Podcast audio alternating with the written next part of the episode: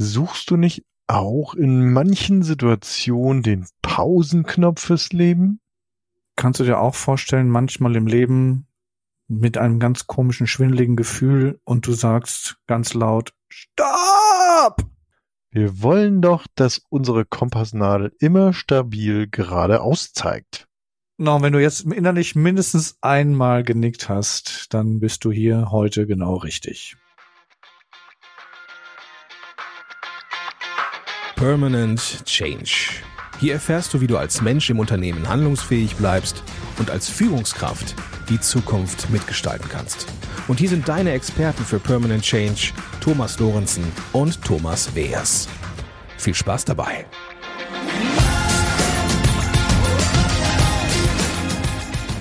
Hallo, ich bin der Thomas Weers.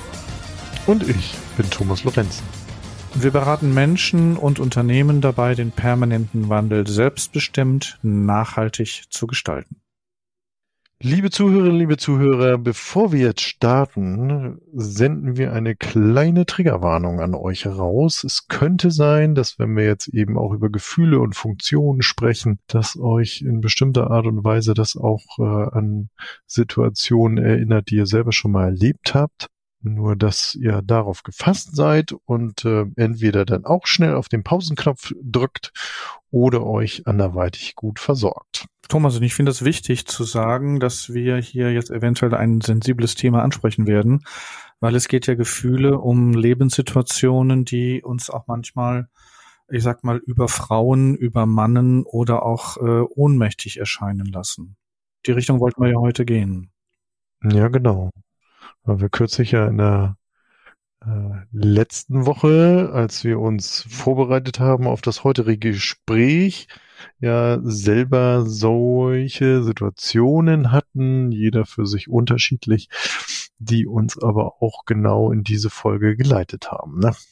Genau, da mag ich mal von meiner Situation kurz erzählen. Also ich habe einen äh, privaten Trauerfall, der nah ist und dieser Trauerfall ist in der Familie und ich merke, dass in meiner Beziehung der Trauerfall sich auszei also zeigt, äh, Belastung äh, gibt. Also ich merke, dass ich hier gefordert werde in Bereichen zum Thema Trauergefühle, Raum lassen, zum Trauern, zum Weinen und gleichzeitig die, ich sag mal, die beruflichen Anforderungen an mich gestellt werden. Ich habe Termine, ich habe Seminare, ich habe Coachings, und da merke ich manchmal echt, boah, zwischendurch würde ich gerne mal schreien, stopp, halt, ich muss mal kurz neu sortieren, bevor ich mich jetzt beruflich in die nächste Situation begebe oder auch in der Trauerarbeit halt bei dem Verlust der, der, der Familienangehörigen ähm, auch den Raum gebe und auch dem, diesem Verlust auch die Bedeutsamkeit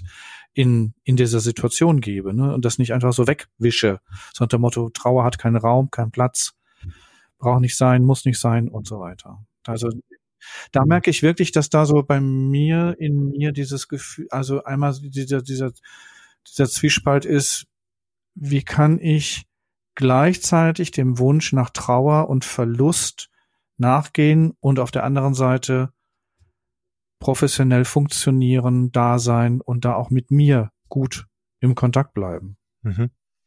Ja, bevor wir uns das vielleicht gleich weiter anschauen, unsere unterschiedlichen oder unsere beiden Beispiele, mag ich vielleicht meins kurz einführen. Ähm, bei mir war es ja ein Autounfall. Bin also bei Blitzeis von der Straße abgekommen und bin also äh, in einen weiteren parkenden Wagen äh, reingeraten. Und das war so der Moment des der der Kontrollabgabe, des Kontrollverlustes ähm, bis es dann wirklich so gekracht hat und äh, man dann wieder zum Stehen kam. Da, da sind so, also ist ja die Frage, äh, welches, also im, im ersten Moment spürt man ja gar nicht wirklich Gefühle, außer dass man ja irgendwie so, ja, wie war das? Also so richtig benommen ist in dem Moment, wo es kracht. Hm. Da resoniert gerade in mir, dass als die Todesnachricht kam, die kam morgens um drei übers Telefon, dass ich dann im Bett lag und dachte, was wird denn jetzt von mir erwartet? Was muss ich denn jetzt tun? Und was ist denn mein wirklicher Wunsch? Oder was ist denn jetzt mein wirkliches Bedürfnis? Und auch da so eine, es war die Trauer zu fühlen, habe ich mir in dem Moment nicht erlaubt. Zu funktionieren, ja. Und ich habe gemerkt, ich konnte mich nicht weiter reinbegeben in diese Trauerthematik, sondern ich habe mich dann distanziert und habe gesagt, äh, nee, ist deine Mutter, geh, fahr du mal äh, dahin, ich äh, lass euch den Raum in der Familie, dass ihr miteinander diesen Abschied bewusst durchnehmt und ich ziehe mich raus, ich bleibe außerhalb. Das ist mir nachher vorgeworfen worden, dass ich das, dass ich mich da falsch verhalten hätte, also dass ich da den Erwartungen nicht gerecht geworden bin. Ja. Und es gibt ja, glaube ich, so zwei Betrachtungsweisen, die wir, die wir uns vielleicht mal annähern können. Einmal ja das Thema, welche Gefühle und welche Funktionen von Gefühlen ähm, finden da statt und was findet unter Umständen auch neurobiologisch statt, ne? Ja, und ich finde dieses, dieses, dieser Misch, dieses Mischmasch von Gefühlen und dieses darf ich das fühlen jetzt in diesem Moment? Und wenn ich das fühlen darf, wie kann ich das dann noch formulieren oder wie kann ich das der anderen Person erklären oder auch sagen, was ich gerade fühle und dass das in Ordnung ist? Dass ich mich gerade, ich sag mal, überfordert fühle oder ich fühle mich gerade, ich sag mal, eingeengt oder so. Ja. Weil, also in der, in der Urgeschichte wird ja immer gerne der, die, die oder äh, wird ja gerne das Beispiel des Säbelzahntigers. Auch erzählt. Also das habe ich ja noch nie gehört. Was ist das denn? Welche Urgeschichte? Von was sprichst du? Naja, so von ganz früher, als wir dann um das Lagerfeuer herum saßen. Ach, das habt ihr getan. Und dann, äh, nein, deswegen Urgeschichte. Ja, also wo wir dem Säbelzahntiger gegenüberstanden und ja, in dem Moment, ja, gefühlsmäßig, wenn man auf Gefühle guckt, ja ein Moment der Angst da ist. Moment der Angst. Und wenn wir uns auf Funktionen äh, uns angucken, dann wäre ja Angst hat ja die Funktion, uns vor etwas zu schützen. Säbelzahntiger, wir werden jetzt aufgefressen gleich. Also wir müssen uns davor schützen. Das wäre die Funktion. Und der Zeitbezug, liebe Zuhörerinnen, liebe Zuhörer, wir werden euch so eine kleine Tabelle auch in den Shownotes verlinken. Und der Zeitbezug wäre ja in der Zukunft liegen. Ne? Also es liegt eben, also es ist Angst vor etwas, was in der Zukunft passiert, nämlich dass ich aufgefressen wäre. Und ich will mich davor schützen. Und das ist so die Betrachtung der Gefühle. Und wenn wir jetzt neurobiologisch gucken, und das ist dann vielleicht auch eher passend zu meinem Beispiel mit dem Unfall, in diesen Momenten werden ja, ich sag mal, Adrenalin, Noradrenalin und, und Cortisol ja alles gleichzeitig äh, hormonell ausgeschüttet. Und Adrenalin ist ja als sogenanntes Stresshormon bekannt. Und der Körper setzt in diesen akuten Stresssituationen ja genau diese Hormone frei und, und will sich, also will sich, also mit dem Adrenalin natürlich in eine Alarmbereitschaft versetzen, nämlich, ja, es gibt ja diesen englischen Begriff Fight or Flight, also Kampf oder Flucht. Dann gibt es ja auch noch ein drittes, äh, nämlich diese dieses Verharren, aber beim Säbelzahntiger eben absolut ungeeignet in der früheren Geschichte. Und Kampf sicherlich auch, das heißt Flucht. Und das entscheidet eben über Leben und Tod und ich muss mich irgendwie wie schützen. Und dafür stellt eben der Körper ja hormonell diese, äh, dieses Adrenalin und Noradrenalin ja zur Verfügung. Und das zweite im Bunde, dieses Cortisol, ist ja dafür da, dass wir uns, also das Cortisol, was kurzzeitig ausgeschüttet wird, soll ja vor Verletz, also soll Verletzungen beziehungsweise Entzündungen eben halt schützen, so würde ich es verstehen. Und dieses beides eben so in Alarmbereitschaft versetzen, ähm, sorgt, glaube ich, auch dafür, dass wir in dem Moment, ja, kann man sagen, funktionieren oder überhaupt noch eine gewisse Art und Weise von Steuerungsfähigkeit haben. Und wenn ich das so auf meine Situation angucke, das war ja Moment der Kontrollabgabe und des Nichtstun-Könnens, wo man dann so auf dieses Auto zuschlittert Und dann knallt's. Und dann steht das Auto. Und dann wird das, also habe ich das eben auch so gespürt, wird so viel ausgeschüttet, dass ich in dem Moment nicht wirklich sagen kann, ich habe was gefühlt, aber in dem Sinne, ich habe funktioniert. Ne? Also ich habe sofort geprüft, ist der Wagen fahrfähig? Nein, war er nicht. Nächster Schritt, Warnblinkanlage anstellen. Nächster Schritt, aussteigen. Irgendwie gucken, wie kann ich auf mich aufmerksam machen. Also Warndreieck suchen, Leuchtweste, solche Geschichten. Also es ging dann eben so wirklich so ein Mechanismus vonstatten bis hin eben sag mal, Polizei rufen, Abschleppwagen, Versicherung informieren, mit dem Gegner in Kontakt kommen, so etwas alles. Ne? Also es war so wirklich so eine Abfolge von Funktionsschritten. Und äh, Gefühle waren in dem Moment für mich nicht spürbar. Also nicht, nicht bewusst. Ja, kann ich, kann ich ähm, nachvollziehen und bin da, bin gerade mit dir durch das Bild gegangen, als du es ähm, ähm, angeboten hast. Und ähm, ich habe das dann nochmal auf meine Situation der, der, der, des Todesfalles ähm, übertragen und habe so in dem Moment, als die Nachricht kam, merkte ich, dass ich also in diesem in dieser Funktion des Schutzes für mich war. Also ich war wirklich in der Funktion des, ich wollte mich schützen. Und wenn du das sagst, dass Schutz eine das Gefühl Angst beinhaltet, hätte ich jetzt die Fantasie oder habe ich jetzt die Fantasie, dass ich Angst hatte, falsch zu reagieren oder mich falsch zu verhalten. Was das auch immer bedeuten mag in dem Moment. Aber so wie du es jetzt gerade sagst und wie ich jetzt nochmal für mich nachspüre in diese Situation hinein von, von vorletzter Woche, es hatte was mit Angst, mit Scham und verbunden mit einer Trauer zu tun. Also die, das, ich, ich glaube, es waren diese drei Gefühlskomponenten, die da in mir gleichzeitig stattgefunden haben. Also Trauer, Loslassen, ne?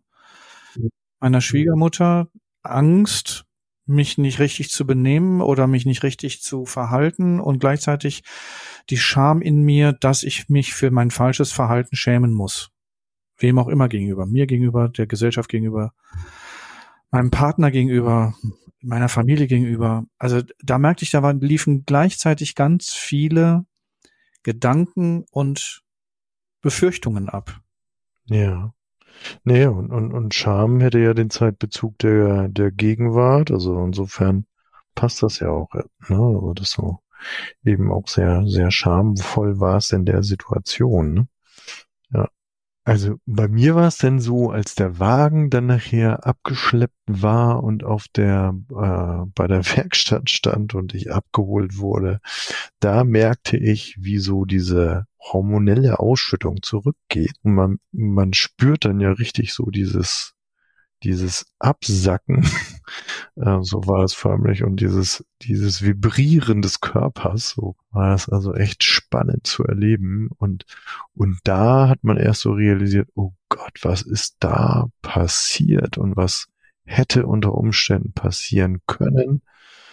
Und da war, war dann auch so, so richtig, ja, Schuld, Schmerz, und auch Traurigkeit über die Situation mit drin. Ne? Also dann kamen diese Gefühle so, so äh, richtig erst zum Wirken. Ich habe gerade im Kopf das, das Gefühl des Schocks. Also wenn du davon sprichst, dass du funktioniert hast und wie du gerade dieses Bild entworfen hast, hatte ich gerade meinen Autounfall, den ich vor zwei, drei Jahren hatte, äh, wo mir ein LKW hinten in den in das Heck hineingefahren ist, weil ich mich falsch verhalten hatte dass im Nachhinein in mir eine eine Nervosität entstand beim weiteren, beim weiteren Fahren oder beim in die nächsten Tage, dass ich immer wieder Sorge hatte, die Situation wird wieder passieren, dass ich wieder von hinten von einem LKW angefahren werde oder ähm, das Auto wird angefahren.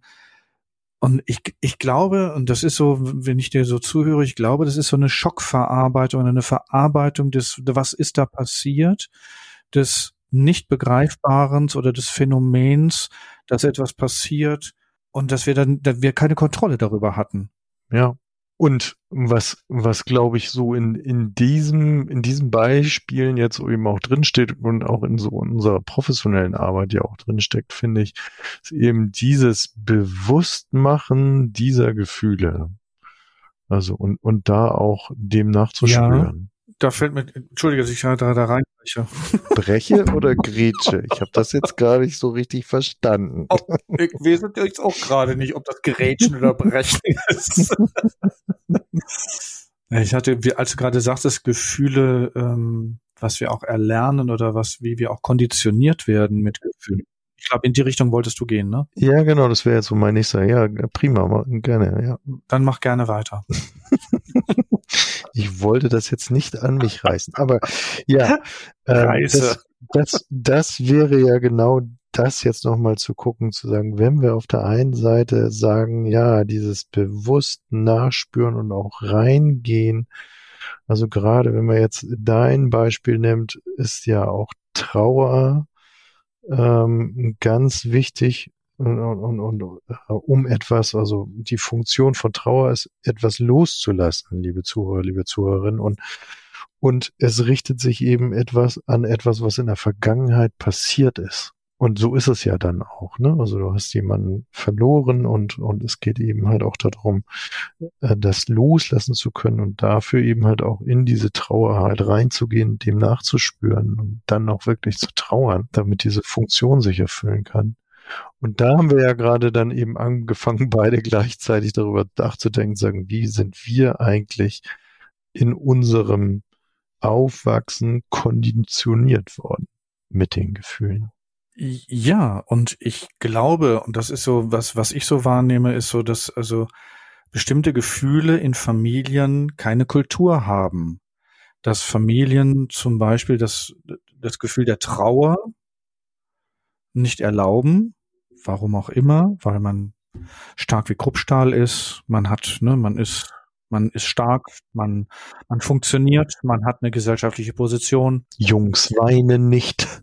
Jungs weinen nicht, genau. Und ähm, Herz kennt keinen Schmerz. In diese Richtung und ähm, hör auf zu heulen, ansonsten kriegst du nochmal einen Klatsch hinten drauf, dann hast du, weißt du, warum du heulst. Also solche so Gefühle, ne? Also Gefühle, die du, die in der Familie, den, in den Familien keinen Raum bekommt, in denen, also dass ich nicht lerne, diese Gefühle für mich anzunehmen, dass sie da sein dürfen. Ja, Trauer darf da sein und was bedeutet Trauer? Und es bedeutet, dass ich, wie du gerade sagst, etwas verloren habe.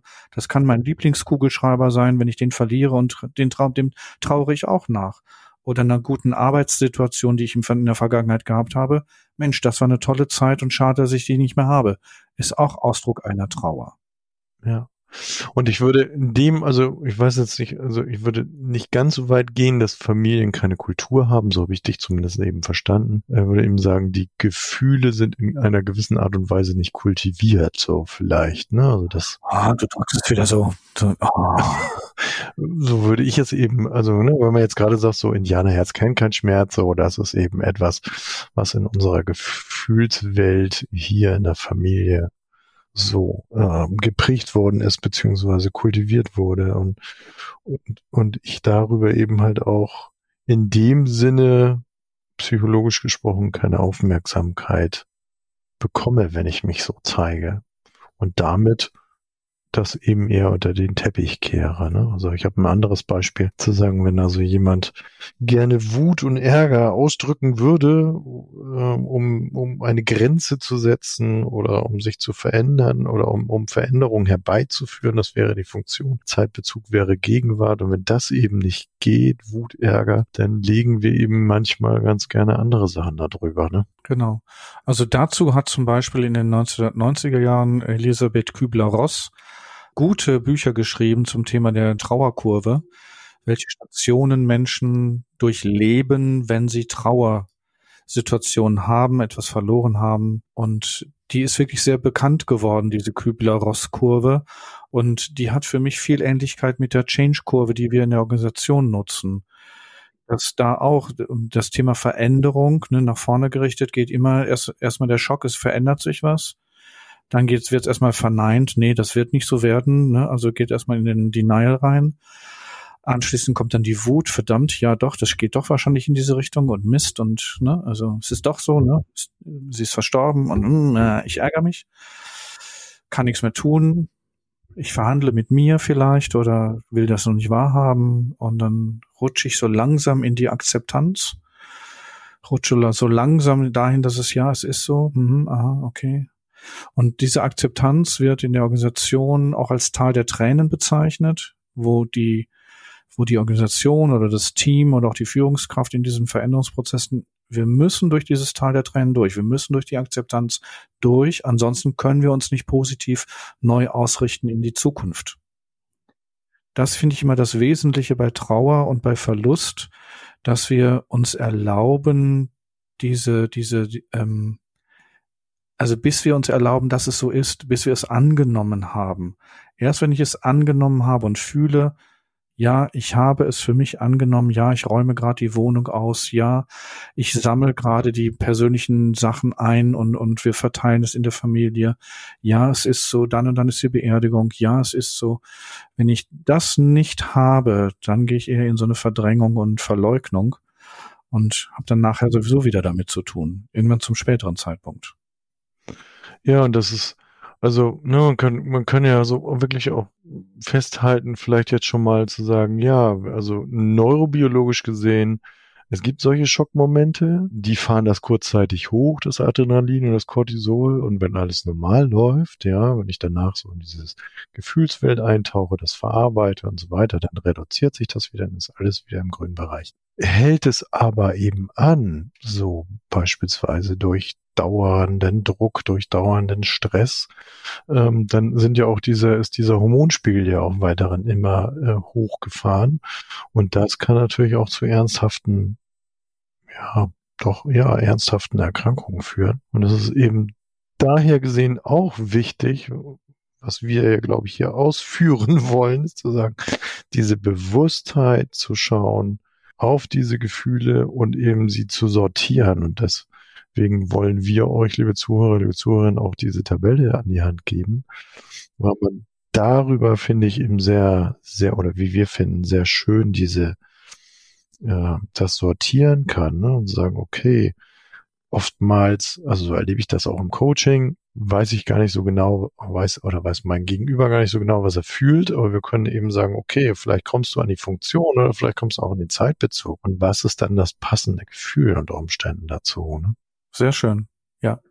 Also dem kann ich nur zustimmen, dass ich merke, dass auch in den, also gerade wenn die, das nicht eindeutig ist, was ist das für ein Gefühl, dass ich dann über den Zeitbezug und über die Funktion, dann wird die, das Gefühl aufgebaut oder dann öffnet sich die Tür zum Gefühl und wenn es das ausgesprochen wurde, dann merke ich, verändert sich die Energie im, in der Person und es verändert sich der Blickwinkel auf diese, auf die ganze Thematik. Ja. Und das, also das bietet uns eben, finde ich eben sehr schön, die Transaktionsanalyse mit ihren, in, äh, mit dieser Art und Weise mit Gefühlen umzugehen und darauf zu schauen. Was ich persönlich auch gut finde, wäre das Konzept der gewaltfreien Kommunikation nach Rosenberg. Ähm, auch da können wir schauen oder sortieren in dem Sinne von sagen, was ist mein Gefühl auf der einen Seite und auf der anderen Seite, was ist mein Bedürfnis? So, also, dass man dann eben halt auch sehr gut daran kommt, sagen, passt beides zusammen. Also ist beides kongruent, bezieht es sich aufeinander. Also passt Bedürfnis zum Gefühl und umgekehrt. Und transaktionsanalytisch würde ich sagen, hier die Abwertungsmatrix zu nutzen und die Bedeutung des Gefühls ernst zu nehmen und auch die Bedeutung des Bedürfnisses ernst zu nehmen. Ne? Also zu sagen, ja, ich habe das Bedürfnis und ja, ich habe dieses Gefühl dazu und dem, dem auch nachzugehen und es nicht abzuwerten, ne? also zu, zu negieren oder nee, stimmt gar nicht oder ach, ich fühle das gar nicht, ähm, kann ja gar nicht sein oder so, ne? Da wirklich von der Abwertungsmatrix her zu sagen, nein, es ist in Ordnung, dass ich das Gefühl der Trauer habe und dass ich das Gefühl der auch Orientierungslosigkeit vielleicht habe, jetzt in diesem Moment. Was brauche ich denn dann jetzt in diesem Moment, Möchte ich mich auf die Couch setzen oder möchte ich mit jemandem reden oder möchte ich mich bewegen? Möchte ich einen Spaziergang machen, um diese Orientierungslosigkeit wieder zu verlassen? Genau. Ja, und, und die gewaltfreie Kommunikation hat eine, ganz, eine ganze Reihe von Gefühlen, eine ganze Reihe von Bedürfnissen, also sehr weit aufgespannt in der Übersicht, die wir euch jetzt aus der Transaktionsanalyse mitgeben. Liebe Zuhörer, liebe Zuhörer, da äh, arbeiten wir mal mit acht Gefühlen und, und man kann eben auch, wenn wir von Funktion sprechen, eben finde ich auch von, was ist mein Bedürfnis, ne? Also gerade wenn wir jetzt eben gucken, ich will Wut ausdrücken, dann ist das das Gefühl oder ich, ich bin wütend wäre ja der, der, die Gefühlsbefindlichkeit und was ist mein Bedürfnis? Ich will, ich will mich abgrenzen. Ja, und ich will mich auch mit meinem abgegrenzten, will ich auch gesehen werden. Ich möchte wahrgenommen werden, dass ich mich abgrenzen kann. Ne? Also das ist nochmal so der Wunsch an den anderen. Genau, und das passiert eben im Hier und Jetzt. Ne? Ich weiß gar nicht, ob wir das vielleicht nochmal äh, beleuchten, was, was kann ich denn, ich habe glaube ich erst gesagt, was kann ich denn drüber legen, wenn ich unter Umständen konditioniert worden bin, sowas nicht zu zeigen. Hm, jetzt machst du mich neugierig. Schön. ja, also wenn ich jetzt beispielsweise Trauer nicht ausdrücken durfte, weil das oder gelernt habe, das nicht zu zeigen, so würde ich es mal sagen, weil es keine, keine Aufmerksamkeit bekommen hat oder beziehungsweise immer gesagt wird, nein, du brauchst nicht traurig sein und Indianerherz kennt keinen Schmerz und so. Denn haben wir ja eine Strategie aufgebaut, dennoch aber ja für unser Empfinden ja Aufmerksamkeit zu bezeugen, erzeugen. Und, und, und da meine ich eben unser Konzept der Ersatzgefühle. Ich dachte mir schon, dass du in diese Richtung gehen wolltest. Ah. das ist ja auch, das ist ja auch ein transaktionsanalytisches Konzept, das Konzept der Ersatzgefühle. Und äh, da kann ich auch vielleicht nochmal hinzufügen, also wenn man sich schämt und man bekommt die Rückmeldung, dafür brauchst du dich noch nicht zu schämen, ist ja auch wieder ein Negieren der Scham, ne? ist ja wieder eine Abwertung da auch dann zu gucken, was ist es denn, was ich gerade, was, was mein Wunsch ist oder mein, mein Bedürfnis. Und bei Scham ist oft der Respekt oder auch die, ne, dass ich gesehen werde, dass ich wahrgenommen werde, dass ich ernst genommen werde mit dem, was ich in mir gerade spüre, dass das in dem Moment ein Bedürfnis für mich ist. Ja, ich kenne sowas auch, wenn jemand wütend ist, weil ständig irgendwelche Verabredungen abgesagt werden. Also eig eigentlich darunter Wut ist und sagen, Mann und oder ich ärgere mich, dass die Person immer diese Verabredung jetzt abgesagt hat, aber im Telefonat man dann mit einem Ohr mithört, immer sagen, nö, ist alles gut, ja, ja, ist nicht so schlimm. So, ne? Also dann wird das so, und das meine ich eben so überdeckt. Und das Blöde an diesem Überdecken ist, das bleibt präsent, das verflüchtigt sich ja nicht, ne? Ganz genau. Das sind dann die berühmten Rabattmarken, die wir dann im Transakt in der Transaktionsanalyse mitnehmen. Und wir kleben unser Rabattmarkenheft ganz langsam und irgendwann. Irgendwann gehen wir den Gutschein einlösen. Ja. und dann gehen wir den Gutschein einlösen. Das meinen wir jetzt nicht mit einem Preis. aber, ich würde ganz gerne nochmal, also das, was ich, ich finde es ganz, also in dem Moment wirklich auch wichtig, das mal so, so für sich mal zu schauen, welche Gefühle durfte ich in meiner Familie nicht leben oder welche Gefühle wurden nicht erlaubt?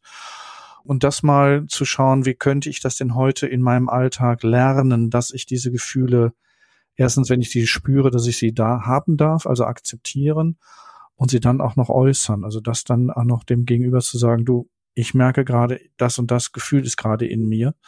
Und das ist komisch. Das ist erstmal etwas Neuland, so nach dem Motto. Und es ist, hilft wirklich in der Situation eine Authentizität zu entwickeln und in dem, in dem Moment dann wieder ich selbst sein zu dürfen. Und das ist ja immer wieder auch für uns unser Ziel in der Transaktionsanalyse, die Autonomie und Selbstbestimmtheit im Hier und Jetzt zu leben, mich so zu zeigen, wie ich gerade bin, wie ich mich gerade fühle, mit welchen Gefühlen ich mich gerade zeige ähm, das finde ich, ich finde das wesentlich. Ja, geht mir ganz genauso, dem eben bewusst hinzuspüren und, ähm, und das auch auszudrücken. Ja. Ja. Gut. Kommen wir zum Fazit. Oder? Was denkst ja, du? Ja, können wir. Sollen wir gemeinsam machen? Ja. Also ich habe mir was aufgeschrieben, also so erstmal in unserem Gespräch das Leben zu seinen Bedingungen leben. Das finde ich etwas, was so lapidar gesagt wird und trotzdem finde ich es, das Leben zu seinen Bedingungen leben. Also für mich auch immer wieder das Gefühl zu haben, ich habe nicht über alles die Kontrolle. Ich kann nicht immer Kontrolle haben über Situationen. Und wo wir bei Situationen sind, eben diese Situationen auch so anzunehmen, wie sie, wie sie sind und auch den Emotionen und Bedürfnissen genau nachzuspüren, zu sagen, was, was ist denn um mein Gefühl, was ist mein Bedürfnis, um eben ähm, auch diese Situation zu reflektieren, sie zuzulassen und auch ähm, dann auch loslassen zu können. Ja, und das, was du gerade angesprochen hast, das finde ich auch wesentlich im ersten Schritt rauszubekommen, was fühle ich denn gerade? Also, dass ich erstmal auf das Gefühl gehe, was fühle ich denn gerade? Ist das Ärger, ist das Wut, ist das Scham? Um dann im nächsten Gedanken zu sagen, was brauche ich jetzt dann in dem Moment? Muss ich das äußern? Möchte ich das äußern? Möchte ich mich zurückziehen? Möchte ich, was brauche ich jetzt mit diesem Gefühl und dem nachzugehen? Weil das finde ich ist in der Selbstfürsorge wesentlich für eine gute psychologische Gesundheit. Ja. Ja, und als weiteres Fazit mag ich nochmal anbringen, eben zu differenzieren zwischen ähm, einer Interpretation und einem authentischen Gefühl. Also mit Interpretation meine ich eben, wenn wir so Aussagen haben wie du hast mich übergangen, ähm, das ist nicht mein Gefühl, sondern das ist gleichzeitig in eben eine Interpretation und auch eine Form von Schuldzuweisung äh, und sagen, was, was ist denn, wenn ich diese Äußerung mache, was ist denn wirklich mein Gefühl? Also bei mir zu bleiben in der Kommunikation Kommunikation. Und für mich so als letztes Fazit ähm, dieses Gesprächs ist es, dass mit diesen Erfahrungen auch eine Zuversicht und eine Zugewandtheit gelebt werden kann. Also es wird besser, es wird leichter, es verändert sich und diese Veränderung ist positiv.